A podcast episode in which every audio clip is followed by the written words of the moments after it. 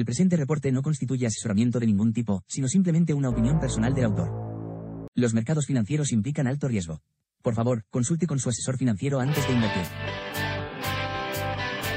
Muy buenas tardes, ¿cómo estáis? Viernes 30 de junio.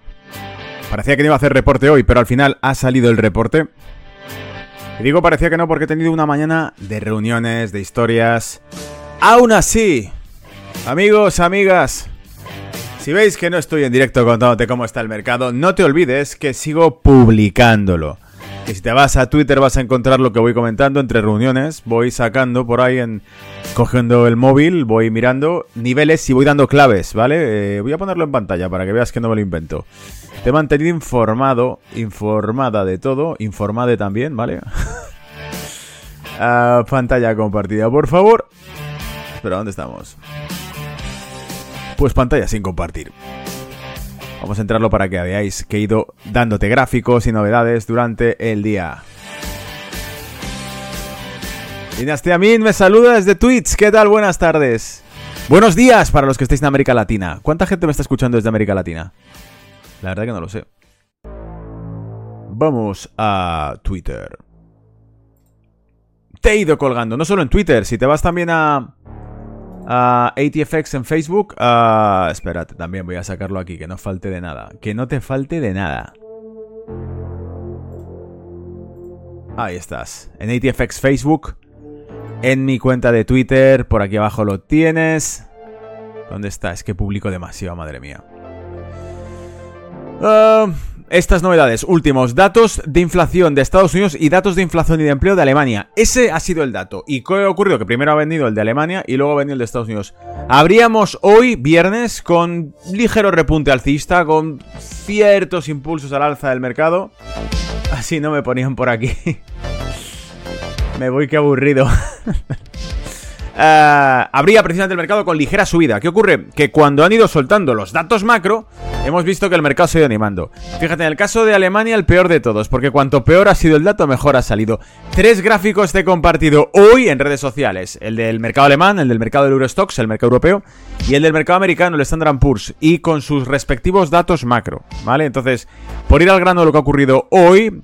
En este primer reporte del día, bueno, primer y último reporte del día, porque ya va siendo fin de semana, ¿vale? Uh, te contaba básicamente, datos de investing salía el dato de empleo o de desempleo de Alemania ligeramente peor de lo esperado uh, y la tasa de paro repuntaba por encima un poco de lo esperado. Es decir, si se esperaba un 5.6% de tasa de paro en Alemania, una locura para ser Alemania, pues ha salido el 5.7% es un mal dato, es un poco peor de lo esperado. Claro, en estas circunstancias, cuando los datos macro en Alemania salen malos, la bolsa en Alemania cae, ¿verdad? ¿O no? Pues no. Pues no, porque lo que se interpreta, os lo he puesto aquí, Alemania presenta datos de empleo peores de lo esperado, DAX rompe al alza los techos de la semana y celebra eh, los malos datos esperando misericordia por parte de Lagarde y pausas en los tipos de interés. No sucederá. Es decir, no va a cambiar la, eh, política del Banco Central Europeo. Christine Lagarde no va a cambiar de política de subida de tipos. Porque lo he dicho ya, la tasa de interés en Europa está por debajo de la tasa de inflación. Es un sinsentido. La tasa de interés real del dinero rinde negativo. El dinero pierde valor en Europa mientras esto siga así. Por eso no le queda otra que seguir. ¿No me crees? Acuérdate que en los reportes pasados, el de ayer, por ejemplo, comentábamos las palabras de Jerome Powell que dijo: Somos banqueros centrales y lo que se espera de nosotros es que contengamos la tasa de inflación como dando una excusa por adelantado de ser el tipo malo de la película, el que va a hacer que los mercados no tengan liquidez, porque va a seguir subiendo los tipos y va a seguir asustando a Wall Street, ¿vale? Y cuando le acusen de que la bolsa se está cayendo por culpa de la Reserva Federal, cosa que hizo el expresidente Donald Trump el 24 de diciembre del año 2018, creo que fue, fue cuando dijo aquello de... Eh, ¿Cómo era? Es que es buenísimo el tipo peor enemigo que China para la economía estadounidense es la Reserva Federal. Búscate por ahí el tweet, yo lo publiqué, ¿vale? Buenísimo el tweet. Vale, entonces, mira, fíjate, ha roto los techos el mercado alemán precisamente cuando hay malos datos macro. Precisamente rompe los techos cuando hay malos datos macro en Alemania. ¿Por qué? Porque se espera la misericordia por parte de Christine Lagarde del Banco Central Europeo. Se espera que digan, si no funciona el mercado laboral en Alemania, si se aproxima, y ya hay recesión porque hay dos eh, periodos consecutivos en, decrecimiento en Alemania, están oficialmente en recesión, la misericordia del Banco Europeo será no subas los tipos de interés. Perdónales la vida. Y como eso es lo que se está interpretando, que cuanto peor sean los datos de Alemania, mejor para la bolsa alemana, es aquí donde cometemos el error, porque el descontado que está haciendo el mercado ahora mismo es, no pasa nada, son malos datos, así que no se atreverán a seguir subiendo los tipos de interés. ¿Que no? ¿Que no? Ya veremos, ¿vale? Y de nuevo salen datos de inflación rato después, un rato después. Estos eran los de empleo y la tasa de paro de Alemania, pero es que después han salido los de inflación de Europa. ¿Mejores o peores de lo esperado? Pues te lo pongo. Mejores de lo esperado, amigos. Tenemos ahí la, tasa de interés mensual al 0,3 cuando esperaba un 0, 0.3% peor. Y 5, perdón, me he equivocado, la anualizada, 5.5 cuando se esperaba un 5.6. Mejor de lo esperado. La inflación anualizada en Alemania se estima que es más baja de la que se preveía, 5.6, perdón, en la zona euro. Si la tasa de inflación que se prevé en la zona euro era 5.6 y sale 5.5, a celebrarlo amigos. Es una buena noticia. La inflación está cayendo. ¿Y cómo lo celebra el mercado? Diciendo, ya no tiene argumentos para subir tipos de interés y tienes el Eurostox tirando para arriba. ¿Problemas? Que siga habiendo techos, amigos. Mientras esto no esté por encima de 4,400, aquí hay techos. ¿Lo veis? Así que nada está descartado. Pero después de este dato nos vamos a Estados Unidos, porque también han saltado datos de Estados Unidos que también han movido mercado. ¿Qué datos han sido esos, Gonzalo? Te los traigo, no te preocupes. Datos de tasa de inflación publicada por la Reserva Federal, el PCE, que es un índice de inflación distinto, divergente al, resto, que se ajusta, es más ajustado, tiene unos subyacentes más variados, más heterogéneo. Y en cambio, esa tasa de PCE que ha presentado la Reserva Federal ha salido mejor o peor de lo esperado. Ha salido mejor de lo esperado, amigos. Se esperaba una tasa de inflación del 4.7 en Estados Unidos y ha salido del 4.6. La inflación se cae. ¿Y qué hace el mercado? Celebrarlo, amigos. Celebrarlo porque si no hay inflación, ¿Para qué demonios va a seguir la Reserva Federal apretando los tipos de interés? Luego, ¿el debate cuál va a ser? He puesto en el tuit de hoy. Vuelve la consigna, comillas, pausa en la subida de tipos. ¿Os acordáis que nos han bombardeado con esto? La pausa en la subida de tipos que luego no se produce. El mercado descontando, ah, es que va a haber una pausa en la subida de tipos. Y luego sale Powell y dice, no, no, aquí nadie ha hablado de hacer una pausa y probablemente subamos dos veces más en lo que queda de año los tipos de interés. 0,25. Medio punto porcentual. ¿Qué, ¿Qué locura es esta? ¿Nos vamos al 6%? Nos vamos a... Te recuerdo, ¿eh? Flashbacks del pasado. Cuando la tasa de interés de Estados Unidos ha situado por encima del 5%, ha sido 2007, eh, antes de las perdón, antes del crash de 2008. Pero no pasa nada, llegó una crisis, dieron liquidez, bajaron tipos de interés y volvieron a retomarlos. ¿Vale? Ocurrió en las .com, allá por año 2001. Ocurrió en la crisis de 2008, las subprimes, allá por 2007-2008 ya estaban por encima del 5%. Adivina a qué tipo de interés están ahora el referencial en Estados Unidos. Por encima del 5%. ¿Dónde será el siguiente crash? No lo sabemos. Pero ahí está, de momento la buena noticia es que como la inflación baja, el mercado vuelve con la narrativa de va a haber una pausa en la subida de tipos. Da igual lo que diga Jerome Powell, ¿vale? Acuérdate que también, si no fuese porque el tipo lo descartó, todavía se estaría hablando de que va a haber bajadas de tipos de interés a finales de año con una recesión. Es decir, como casi todas las agencias de análisis han dicho que va a haber una recesión económica en Estados Unidos para el cierre de año con la máxima probabilidad de Q3 a Q4, sacamos aquí, me parece que fue ayer, el estudio hecho por la Reserva Federal de Chicago que decía que era de un 71% la probabilidad de que eh, hubiese una recesión este mismo año. Bien, pues como esa era la cuestión, muchos decían, en el momento en que haya una recesión en Estados Unidos, la Reserva Federal anunciará un recorte de tipos de interés. A lo que Jerome Powell hace una semana tuvo que aclarar, nosotros no vemos recortes en los tipos de interés al menos de aquí a dos años. Pero claro, son los reyes de la ambigüedad. Dentro de un mes te podrían decir, pensábamos eso en aquel momento con los datos que teníamos, pero ahora hemos cambiado de opinión y vamos a bajar los tipos. Es decir, no te puedes fiar de nada. Sin embargo, ese discurso quedó neutralizado en el momento que dijeron aquello, ¿vale? O sea, en teoría ya nos están diciendo que va a haber una bajada de tipos porque ya el tipo ha dicho no voy a bajar los tipos al menos en dos años, ¿vale? Aquí tenéis las palabras que he publicado en Twitter y que son de la conferencia que se hizo de banqueros centrales esta semana, donde Jerome Powell dijo Contener la inflación es lo que se espera de nosotros. No sé a ti, pero a mí ese comentario de contener la inflación es lo que se espera de nosotros me suena al comentario que tiene que darte, a la excusa que tiene que darte para explicarte por qué va a seguir apretándote las tuercas. ¿Por qué va a seguir apretando la liquidez en el mercado? ¿Por qué va a seguir haciendo que Wall Street tenga miedo? ¿Vale? Porque las figuras que hemos visto los últimos 10 días, no os engañéis, son de miedo. Solo que esas figuras se están neutralizando ahora con los malos datos. Perdón, los malos datos de empleo alemanes y los buenos datos de inflación para Europa y para Estados Unidos, que alejan la necesidad de que se sigan subiendo los tipos de interés, ¿verdad? Pero recuerda, vuelta a la realidad. Por mucho que baje esa tasa de inflación, sigue estando por encima de la tasa de interés en Europa. El interés real del dinero en Europa sigue siendo de rendimiento negativo. Saludos cordiales a Marco, que me saluda desde México. Saúl Rubiales, no sé quién eres, que ponías por aquí desde LinkedIn. Así no me ponías, me voy, qué aburrido. Ah, Dinastia Ming me escribe desde Guayaquil, Ecuador, qué bueno. Ah, claro, por ahí es ya, ahora es por la mañana allí, ¿no? Y aquí estoy yo ya por la tarde, de vuelta. Sabéis que este reporte lo suelo hacer antes, lo suelo hacer pronto por la mañana, pero hoy ha sido imposible arrancarlo por la mañana. En fin, algunos, si he conseguido que te pique la oreja, más de uno se levantará por la mañana diciendo, ¿dónde está el reporte? Que yo quiero ver al loco este que me estaba contando lo que pasaba con la bolsa. Vamos al lío porque así te puedo ir contando más cosas. Ah, a ver, poco tema de noticias, porque hemos contado muchos temas ya esta semana. Hemos contado el tema de las tropas, que Alemania desplaza 4.000 tropas a Lituania en respuesta a ese movimiento tan sospechoso que ocurrió durante el fin de semana, ese alzamiento militar en Rusia, que amigos, por una cosa o por otra ha terminado con que mandan a las tropas más duras rusas a Bielorrusia, que está en la frontera norte con Ucrania y accesible a otras regiones de Europa y de la OTAN. Así que la respuesta que hace Alemania es, mira, es muy raro lo que pasó el fin de semana pasado y solo sé que la resolución de todo eso, la conclusión, es que las tropas más letales rusas se han desplazado a otro país y están cerca de las fronteras de la OTAN ahora y en la frontera norte con Ucrania. Un movimiento que no te esperabas, porque hasta ahora las tropas Wagner estaban en la frontera este, estaban en la región este, pero ahora las han movido al norte de, Ucrania y en frontera con el resto de Europa. Ahora son más peligrosas y por eso Alemania, para, bajo petición de la OTAN, moviliza y manda 4.000 tropas a Lituania para blindar esa frontera. Amigos, las cosas se ponen feas, huelen mal, ¿vale? En el tema de la guerra. Porque cada vez se acerca más a una guerra mundial todo esto.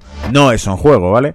Teníamos aquí a Heads haciendo exactamente eco de la misma noticia, de cómo eh, Alemania localizaría de forma permanente 4.000 tropas eh, en las zonas bálticas, el flanco este de la OTAN en Lituania. ¿Vale? Ahí está el comentario. Ah, Macron, por otro lado, también lo hemos comentado esta semana, Macron ha dicho que hay que acelerar el proceso para que Ucrania forme parte de la OTAN. Aunque ya han dicho, no, sabemos que no se puede hacer mientras Ucrania esté dentro de un conflicto. Bueno, dales tiempo, ¿vale? Porque esta gente se salta las reglas, te lo improvisa todo y te dice, pues venga, está dentro de, de la OTAN, así que ya podemos por fin declarar la guerra mundial a, a Rusia. O sea, ya podemos declarar la guerra a Rusia y estallar la tercera guerra mundial. Vamos a freírnos todos a cohetes porque esto no va para adelante todavía. Te recuerdo, está publicado también, lo ha dicho el candidato a la presidencia Robert Kennedy. Ha dicho, ya hay un acuerdo de paz, se firmó en abril 2022 y nosotros, White House, envió a Boris Johnson a boicotear ese acuerdo. Ya estaba acordado entre Ucrania y Rusia el cese el fuego, había un acuerdo de paz firmado y fuimos nosotros los que mandamos a un tipo para que le dijese, no, aquí nadie hace un acuerdo de paz, ¿eh? no te confundas. De hecho, dicho por Blinken, por el propio secretario de Estados Unidos, que les ha dicho, de ninguna manera vamos a aceptar que se firme un acuerdo de paz. Ellos no van a dejar que Ucrania lo firme. Da igual lo que se acuerde con Ucrania o lo que diga China al respecto. Estados Unidos ha dicho que la guerra tiene que continuar. El propio Donald Trump os contaba esta semana, os lo saqué aquí, palabras textuales de Donald Trump, los llama warmongers, ¿vale? Los mongolos de la guerra, los warmongers. Dice que están obsesionados con matar, matar y matar y que si no llega el presidente vamos a una tercera guerra mundial, que tiene que llegar él y parar los pies. Cuando él era presidente, despidió a más de uno como era John Bolton, porque John Bolton solo decía, hay que ir a la guerra. ¿Qué hacemos con las tensiones con Irán? Invadirlo. ¿Se te ocurre algo más aparte de meternos en otra guerra maldita donde mueran miles de civiles y nos dejemos miles de millones? Invadirlo. Vale, despedido, Bolton, despedido. Corea del Norte, Corea del Norte, ¿qué hacemos con esto? Bolton, bombardearlo. Vale, ¿se te ocurre algo más que no sea bombardear un país que tiene potencia nuclear que puede lanzarnos un pepino a Hawái y borrarlo y que puede morir mucha gente? Hay que bombardearlo. Vale, Bolton, despedido. Mira, vete a tomar algo, relájate, practica tai chi o yoga. pero la guerra no es lo tuyo, porque, bueno, pues el tipo, eh, cuando ya Trump no estaba de jefe, dijo que, claro, que es que si Trump hubiese seguido, la OTAN se terminaba. Porque Trump no quería darle cera ni dinero a la guerra. 9.41 me decía, eh, me decía Dynasty Min que estaba en Ecuador, son las 9.41. Este reporte diario de bolsas y situación geopolítica es lo mejor que existe en Internet. Felicidades, crack, me dice Carlos Nolting. Muchas gracias, Carlos. Ah, vale, bueno, pues esto es lo que estaba contando. Aquí yo creo que se resume un poco todo. Por cierto, noticia que no se contó durante la semana. Bueno, os la dejé caer y esta noticia me llamó la atención y es que el New York Times confirma las acusaciones eh, de denunciantes de la IRS. ¿Os acordáis que lo conté? La agencia tributaria norteamericana. Agentes de impuestos de Estados Unidos dijeron que funcionarios del Departamento de Justicia obstruyeron las investigaciones para saber si el hijo del presidente actual de Estados Unidos habría estado implicado en sobornos, eh, desfalco, ¿no? Evasión, eh, con esas, esos mensajes que se habrían cruzado con un multimillonario chino que le, en el que le pedía, oye, si no tomas acciones, yo y el tipo que está aquí sentado conmigo se va a enfadar. Supuestamente el tipo, el Big Boss, era su padre. ¿Qué ocurre? Que eh, a los pocos días de aquellos mensajes recibieron 10 millones de dólares. 10 millones de dólares. Esto es lo que han testificado los agentes de la IRS, que no pudieron investigarle, que incluso cuando iban a registrar sus propiedades, los funcionarios del Departamento de Justicia avisaron por adelantado a la familia Biden para que limpiase eh, el, bueno, la propiedad que iba a ser registrada, ¿vale? Esto es lo que han dicho dos funcionarios del IRS. Esto no sale en la televisión, esto no te lo están contando y esto queda eclipsado por completo porque un submarino se ha hundido, ¿vale? Se ha hundido un submarino con un millonario dentro y de esto ni te enteras. Ahora, de lo de Trump sí te enteras, porque lo ponen todas las televisiones, ¿vale? Y otra cosa más, aquí este artículo del Fortune Crypto te dice básicamente que el, el jefe de la reguladora de Estados Unidos, la SEC, el organismo, la autoridad reguladora financiera de Estados Unidos, la Security Exchange, bueno, no sé cómo se eh, las siglas, no me acuerdo ahora. securities, eh, lo que sea, ¿vale? Este tipo, dicen, básicamente en este artículo, como que se le ha ido la cabeza y que está lanzando una cruzada contra la industria cripto. Lo han dicho en este artículo. Vas a ver que voy a leer el, inicio, las partes así más dinamita. Y luego tú ya si quieres te lo buscas y te lo des entero, ¿vale? Pero dice, el presidente de la SEC, Gensler, debe recusarse de las decisiones de aplicación de criptomonedas. Pantalla completa, por favor, que no te falte detalle.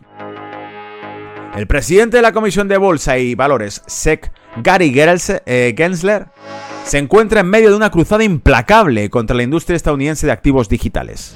A pesar de los repentidos llamados a la industria para que la SEC emita normas y directrices aclaratorias, las leyes que rigen los activos digitales siguen siendo inaceptablemente opacas.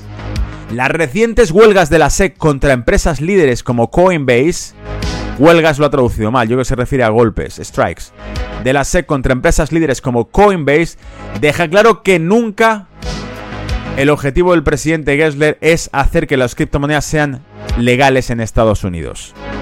Con un sesgo tan claro y tan abandono y tal abandono de los principios básicos del debido proceso, la agencia no puede supervisar de manera justa la industria de activos digitales.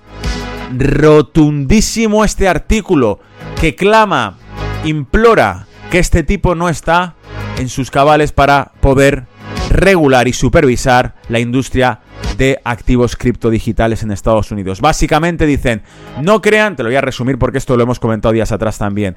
¿Cuál fue el caso? La demanda que puso Coinbase contra la SEC. La llevó a juicio pidiendo que por favor ante los tribunales especificase qué normas debían cumplirse dentro de este sector y dentro de esta industria. Sí, tenemos las básicas, la KYC, Know Your Customer, la AML, Anti-Money Laundering, las políticas de identificación y de origen de los fondos. Lo sabemos perfectamente. Pero defínelo sobre el papel para que yo pueda coger y con la ley en la mano decirte, yo no he cumplido la ley. Está aquí, tú lo pusiste y yo lo he cumplido. Pero no lo hace. Por eso aquí te dice en el artículo de que lo rige de forma opaca. ¿Vale? Dice que forma, ¿dónde está? Como Coinbase, objetivo de uh, contra la industria estadounidense, llamados de la industria para que, llamados de la industria, ¿quiénes? Coinbase ante los tribunales llamó a que la SEC emita normas y directrices aclaratorias. Te lo vuelve a repetir en el, en el artículo, ¿eh? Las leyes que rigen los activos digitales siguen siendo inaceptablemente opacas. Basta de opacidad ya, pon unas normas claras y transparentes dentro de la industria para que podamos desarrollar negocio en Estados Unidos. Este artículo es demoledor porque básicamente lo que clama es que este tipo no puede estar al frente porque no pueden supervisar la industria, porque no son transparentes ni claros. Ya sabéis cuál es el principal miedo o riesgo que tiene este mundo ahora mismo. Algo que el Banco de Inglaterra aquí en Londres llamó el Bankless Risk. Yo me encuentro localizado a probablemente a menos de 50 metros de la Bolsa de Londres y de 70 metros del Banco de Inglaterra, en esta oficina. Eh, el Banco de Inglaterra ha dicho que uno de los principales riesgos de los criptoactivos no solamente son la volatilidad, el que pueda gente perder dinero con ellos, sino los riesgos de bangles, de desbancarización, de que si no son volátiles, si no vuelan en pedazos, el problema de todo esto es que encima sean estables y que signifiquen una alternativa a la intermediación financiera. Que ya no te hacen falta bancos porque la custodia no tiene por qué estar hecha por un banco. En el pasado sí, había que llevar tus ahorros al banco porque podían robártelos en casa. Pero con las wallet encriptadas bajo passwords, es lo mismo tenerlo en la wallet que es tenerlo en el banco y que te quiten el PIN de la tarjeta. Oye, te pueden robar en la wallet si te quitan el PIN o lo pierdes, sí, claro. Y si te agarran de la chepa aquí, te llevan contra un cajero, Un cash point, un ATM, te sacan todo el dinero con que le des el pin de la tarjeta, que es más corto que el de la wallet, ¿vale? Si me apuras es más fácil todavía. Entonces, bueno, no cambia la historia. ¿Vale? Eh, incluso si te roban la wallet, siempre hay una trazabilidad dentro del blockchain. En el cambio del cajero, no. Si te lo grabo a la cámara, vale, a ver si identificas tú a quién te lo robó. Me voy al chat, ¿vale? Que estamos hoy dándolo todo aquí. Me decía, Slot es un lacayo de Estados Unidos. Carlos me comenta, Merkel jamás hubiera dejado que esto llegase a este nivel de peligrosidad para Europa. Si Merkel le revientan el tubo de gas, se lo eh, que llega a Rusia por mar, eh, eh, DuPont. Ah, no, estoy saltando mensajes, espera. Espera, espera, espera, que va. Si a Merkel le hubieran le, le, revientan el tubo de gas que le llega de Rusia por mal, la lía seguro. No lo sé, ojalá, pero a Merkel la espiaron también, no dijo nada, ¿eh? bueno, la denunciaron, pero a Merkel la habían... Eh, confirmaron que la habían estado escuchando el teléfono, la NSA, creo. Eh, Ferfer dice... Cultivable equivalente a la tercera parte de España. Las empresas implicadas en la compra de Monsanto, Cargill, eh, Dupont. Miguel García me dice, puede que Gensler sí esté en sus cabales, actúa al dictado. Él pone la cara, otros dirigen la escena. Sí, totalmente de acuerdo, Miguel. Evidentemente, este tipo probablemente está haciendo lo que le dicen que le toca hacer. Y de hecho, este tipo de funcionarios, cuando dejan su cargo, te confiesan que lo que hacían era irracional o que no lo habrían hecho si fuese bajo su propio juicio. Te pongo el ejemplo de Alan Grisman, que ha dado las mejores confesiones de un banquero, las mejores confesiones, el mejor confidente que puede existir, lo tienes ahí, un tipo que te llega en la televisión y dice, si no podemos pagar las dudas, siempre podemos imprimir más dinero. Y te lo dice en la cara. Te lo dice en la cara. Y el otro, el, otro, el segundo hora de a bordo de la Reserva Federal, que también salió en la televisión, en 60 minutos diciendo, no puede haber riesgos de liquidez porque la liquidez de la Reserva Federal es ilimitada. Podemos fabricar todo el dinero que queramos. ¿Vale? En fin, más estáis por aquí hablando en el chat entre vosotros. Bien, bueno, eh, vamos a hacer un vistazo a mercado y con esto cerramos, porque tiene que ser breve hoy, ¿vale? Tengo otra reunión justo en 7 minutos ahora mismo, o sea que no te digo más. Ah, bueno, ese era el artículo. Se contó también lo de New York Times con el tema de Hunter Biden. Hemos pegado un repaso al tema geopolítico que ha ocurrido esta semana, que ha estado muy interesante. El crudo ni respondió. He echado un ojo, hice una cronología para el programa ayer de, debates abiertos donde participé. Tres horas casi de debate que estuvimos con expertos de geopolítica y de industria petrolera en ese debate televisado que publiqué en Twitter, ¿vale? Ese debate, tres horas hicimos. Una de las cosas que encontré o que investigué para el debate fue que, por ejemplo, la Unión Soviética en 1987 producía 11 millones y pico de barriles diarios y para 1992, creo que era, había bajado a 6 y pico. Tenía por ahí el dato apuntado. No sé si lo incluso lo he publicado en las redes eh, o no, porque publico demasiado. Eh, pero básicamente podías ver que los shocks que se producían en países como Rusia, la revolución islámica de Irán en los años 70 también produjo una contracción de la producción de crudo. Eh, bueno, a lo que voy con todo esto es que lo que ha ocurrido el fin de semana pasado apenas ha hecho reaccionar al mercado de crudo, lo cual es muy sospechoso. Muy sospechoso. Porque si hubiese sido algo real, mínimamente habría reaccionado al mercado de crudo y no lo ha hecho. ¿Por qué? Porque en el pasado, cuando hay movimientos internos dentro de Rusia, ha reaccionado el mercado de crudo. ¿vale? Eh, dicho eso, nada más. Eh, Standard Poor's está pegando un latigazo, estirando un poco el movimiento. Ya os acordáis que dimos un movimiento bajista. Lo están reventando. Se lo está cargando. Fíjate por dónde lo lleva ya. ¿Vale? Ha desaparecido por completo. ¿Lo ves? Esto era un hombro, cabeza, hombro. Segundo hombro, lo puede llevar aquí. Lo han roto todo. Con los datos, todo para arriba, ¿vale? Para Alemania pasa un poco igual. La figura que dimos fue esta. Eh, cruce de medias, esa cuña. Se lo han llevado 150 puntos por arriba. Decíamos que no podía superar los 16.000 puntos. Que veríamos si conseguía superarlos y consolidarse. Se lo han llevado 16.150 puntos para arriba, ¿vale? Bien es cierto que ahora se empieza a enfriar porque no te acuerdas que esto, míralo en perspectiva, ¿eh? Seguimos donde estábamos. ¿Qué es esto? Agotamiento de tres impulsos cada vez más débiles. Uno, el siguiente es más pequeño que el anterior y el siguiente más pequeño que el anterior. El recorrido alcista de cada movimiento en el mercado europeo ha sido más débil. Hay debilidad, fallo de tercera onda. A, B y C, corrección, ¿vale? Eso es lo que se espera. No se ha descartado ese movimiento, pero claro, lo que sí hemos descartado es que en intradía se activase con esa figura bajista que ya hemos visto, ¿vale? Lo teníamos ahí, cruce de medias, cuña, decíamos, se te hunde, se te cae. Pues no, lo han resucitado y con tres velazas. ¿Vale? El índice dólar. Fíjate la bajada que ha pegado el dólar. ¿Veis cómo están descontando que no va a haber subida de tipos? ¿Que el dólar va a estar barato? Lo están descontando ya. Esta es la interpretación que está haciendo el mercado. No, me equivoco, no fallo. Y mira, el oro repunta. 19.15, 19.16. Vale, estupendo. ¿Por qué? Porque si no va a haber más subidas de tipos, amigos, el oro es un buen activo para conservar valor. Contra la inflación y contra lo que venga. Y por último, Bitcoin. Mira la barrida que ha hecho el Bitcoin, ¿eh? El Bitcoin está aguantando como un toro. Todo lo que venga. No cae. Sigue ahí. ¿Vale? Fíjate.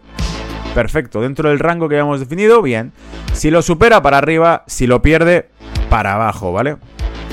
Para abajo tiene la media de 200. Y para arriba los objetivos que le habíamos marcado. Vale, eh, me quedaba euro dólar, no lo he comentado, 1.09, fíjate. Esto también me huele a figura bajista, pero claro, a ver hasta dónde lo estiran.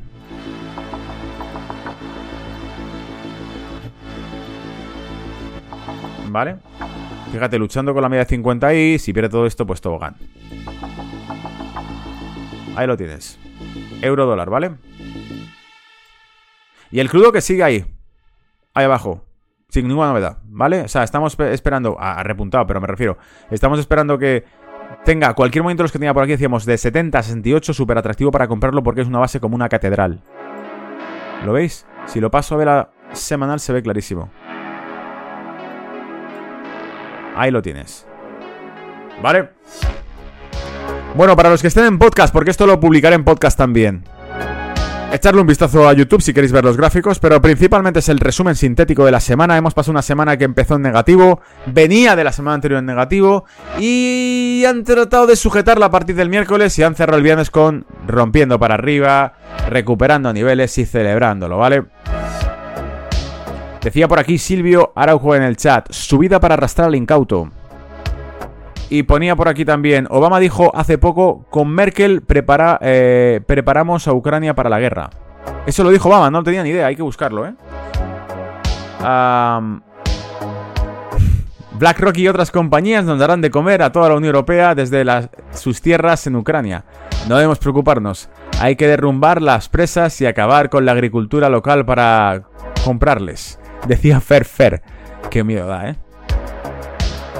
DAX a 61,8% de FIBO. Me decía aquí Miguel e. García que el 61,8% de FIBO te lo lleva a...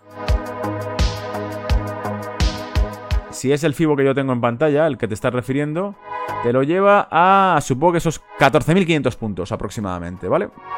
Eso como poco, porque un fallo de tercera onda con primera onda extendida en la literatura FIBO es una corrección fuerte. No aguanta, ¿vale? Amigos, me despido de vosotros. Ha sido un placer. Buena semana. Ha sido una pasada. He visto más gente.